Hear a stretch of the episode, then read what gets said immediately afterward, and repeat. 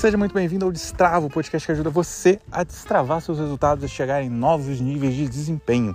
Eu sou o Vitor Rodrigues, o seu mentor, e hoje a gente vai falar sobre pausa, né? E por que, que eu trouxe esse tema, né? Porque a gente acabou de passar por um hiato aí, né? Eu fiquei algumas semanas sem postar é, nada aqui no podcast, é, sendo que eu sempre estava pensando, poxa, vou gravar podcast, quero voltar, quero voltar. Mas eu passei por um hiato ali, foi um hiato necessário para priorizar algumas coisas é, profissionais, né? E agora a gente está de volta, né? Então vamos é, voltar a postar periodicamente. É, em verdade, a gente vai aumentar a frequência do que a gente estava, né? Então, até nessa última postagem a gente é, eu, eu, falava, né? A gente publicava aqui semanalmente toda quarta-feira e agora o podcast passa a ser segunda, quarta e sexta, então três vezes na semana é, e é muito legal, né? Esse, é esse, é um projeto que eu gosto bastante, né? Tive que dar uma pausinha, realmente é, foi importante é, para o momento que eu estava e agora a gente volta com mais do que a força total do que a gente via antes, né?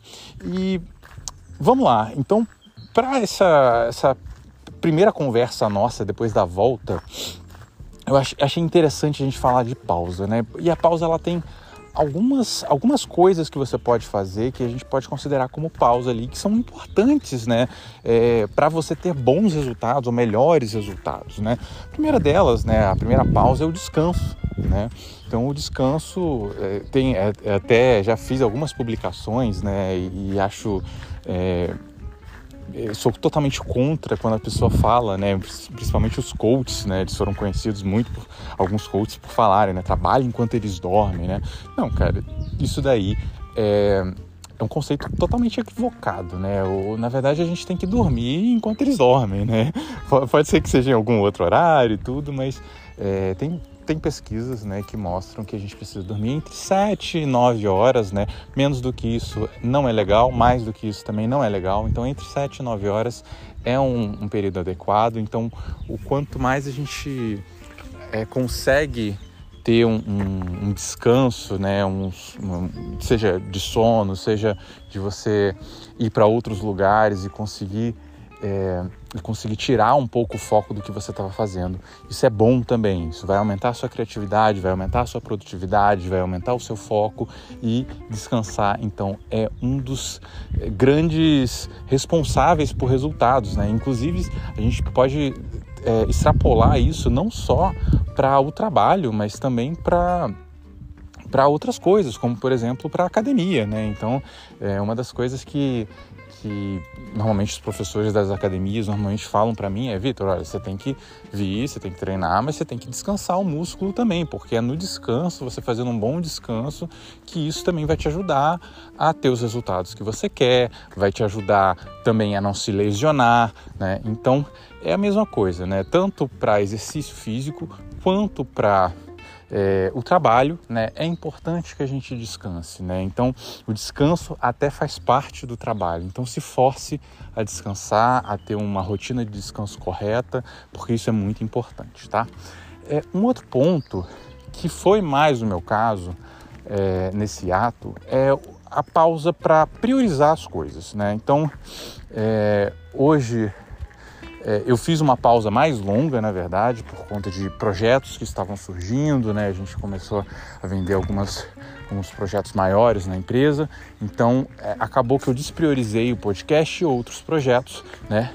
E depois eu fui começando a repriorizar esses projetos, né? Mas na verdade é, eu poderia ter feito isso de uma forma um pouco mais sutil, né? Que é o que eu vou fazer a partir de agora, que é todo dia primeiro eu ter na minha agenda entre uma a duas horas né, no dia primeiro de cada mês para pensar nas tarefas que eu estou fazendo. Né? Por que, que isso é importante? A gente fala muito aqui de priorização, né? Então você tem que priorizar as tarefas que vão te dar mais resultado, você tem que focar, né? A gente fala é, até no meu, no meu curso a gente fala do que tem dois modelos de produção, né? Tem um modelo de dispersão, onde você vai é, tentar fazer várias coisas, mas você não tem energia para fazer várias coisas, então você faz um pouquinho de várias coisas e você tem menos resultado nelas, ou você escolhe as coisas certas, as coisas que dão mais resultado, faz poucas coisas certas, mas com muita intensidade. E isso vai te dar muito mais resultado, né? O que, que acontece é que no meio do caminho você tem a sua rotina que vai te engolindo, pessoas vão te pedindo mais coisa e você vai aceitando e você vai fazendo. Então não, não basta só você ter a sua o seu primeiro pontapé ali, né, o pontapé inicial na priorização. Não basta só você pegar, priorizar as tarefas e achar que isso já vai resolver a sua vida. Né? É importante que você tenha uma rotina, seja semanal, seja quinzenal, seja mensal, de repriorizar as tarefas. Então, peraí, deixa eu ver, essas tarefas que eu estou fazendo estão surtindo o resultado que eu estava querendo? Né? Então, às vezes é uma tarefa nova que você pensou que ia ter um resultado, está tendo, pode ser um resultado muito melhor do que você estava esperando, mas pode ser que não tenha surtido resultado. E você tem que pensar o que, que você vai fazer em relação a isso. Você vai consertar, você vai ajustar, você vai eliminar essa tarefa, né? Então, o que, que você vai fazer em relação a essas tarefas? Então, essa, essa revisão periódica ela é muito importante para que você não fique com tarefas extras e que não estão fazendo, é, não estão te dando resultado nenhum. Né? Então fica aqui é, esse podcast sobre fazer pausa. Né? A gente acabou de sair de um hiato é, é agora para eliminar essa, essa possibilidade da gente fazer pausas. Gente, eu vou começar a gravar mais vídeos por semana para fazer mais gavetas, então com certeza né, fazer a gaveta de conteúdo, que são aqueles conteúdos já pré-gravados, né? Então já mudei a minha rotina, repriorizei as coisas e agora a partir dessa semana, toda segunda, quarta e sexta, a gente se vê por aqui.